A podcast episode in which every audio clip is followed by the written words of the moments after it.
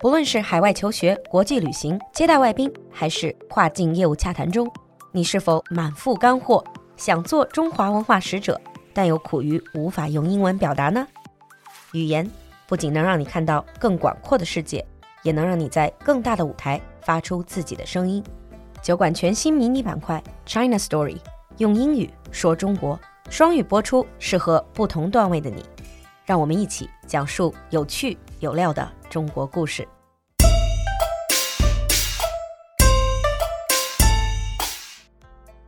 今天是鼠年的大年初三，我们第一期的 China Story 就让我们来讲讲欢欢喜喜中国年。First of all, what would you call this festival? I know a lot of you would say Spring Festival, 春节, but actually, if you're talking to a non-Chinese, Many of them might not know Spring Festival, but they do know Chinese New Year. 其实比起春节，更多的外国人知道 Chinese New Year, and Chinese New Year celebrations can be seen all over the world. 中文里我们说过年，in English you can simply say to celebrate Chinese New Year. 只要说到各种节日，都可以用 celebrate to celebrate Chinese New Year. And a lot of people also know Chinese zodiac，生肖属相叫做 Chinese zodiac。如果你听了大年初一酒馆的鼠年特辑的话，你就知道我属什么是用 born in the year of。So for example, you can say he was born in the year of the rat。他属鼠。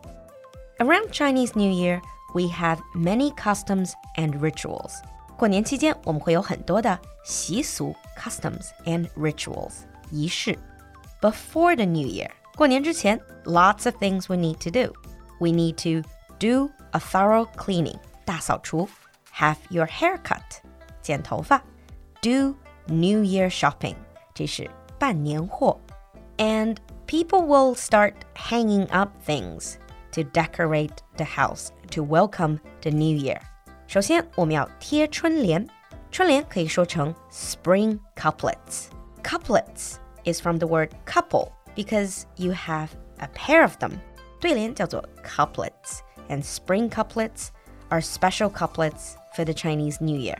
So people will hang spring couplets on their door frame. 贴福字, hang up the character 福, which means fortune in Chinese. In some places, people also hang door gods on their door. Door gods 对了，就是门神 ，and this is based on folk belief，这也是我们的民间信仰。The decorations are mostly red because the red color can scare away the mythical monster 年。中国年的传统底色红色是为了 scare away the mythical monster 年，为了吓跑传说中的那只叫年的怪兽。如今也象征红红火火的好运，a sign of good luck。 and during the Spring Festival, there are lots more we can do. People let off firecrackers and fireworks, 放鞭炮,放烟花. Many families will have the New Year's Eve reunion dinner.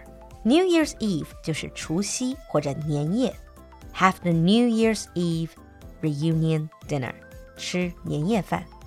And for the older generation, they might still have the habit of watching CCTV New Year Gala. 那看春晚也是很多家庭里一代人甚至几代人的习惯。Because my family are mostly from the north of China, so I grew up thinking making dumplings and eating dumplings is just something you do on New Year's Eve. But then my friends told me that in the south, people don't eat dumplings. Instead, they will make and eat sticky rice balls. 南方的习惯似乎是吃汤圆 （sticky rice balls）。 and one very important thing throughout the New Year period is 拜年. We can do this by actually visiting other people, calling them, or even texting them through social media. However, you do it, this is to bless and greet people during Spring Festival. 所谓的拜年，就是给别人发去新年的问候和祝福。比如我们说给您拜年了，I wish you a happy Chinese New Year or a happy Chinese New Year to you。我们经常还会说恭喜发财，May the new year bring you good fortune. And after sending your blessings and greetings, one of the most important things is to give red envelope.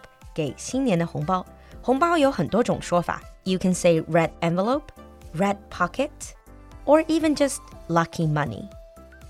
And regardless of the amount of money you receive or give, it always contains the New Year blessings. 不管红包大小，收获的都是拜年的心意。那最后告诉大家，在每期用英语说中国这个新板块的结尾，我们都会给大家一个小小的问题，一个展示自己的舞台。本期的问题是：我们经常说什么什么地方年味儿十足？请问年味儿你会如何用英语解释呢？期待你的留言和翻译，你的舞台等着你来。我们下期见。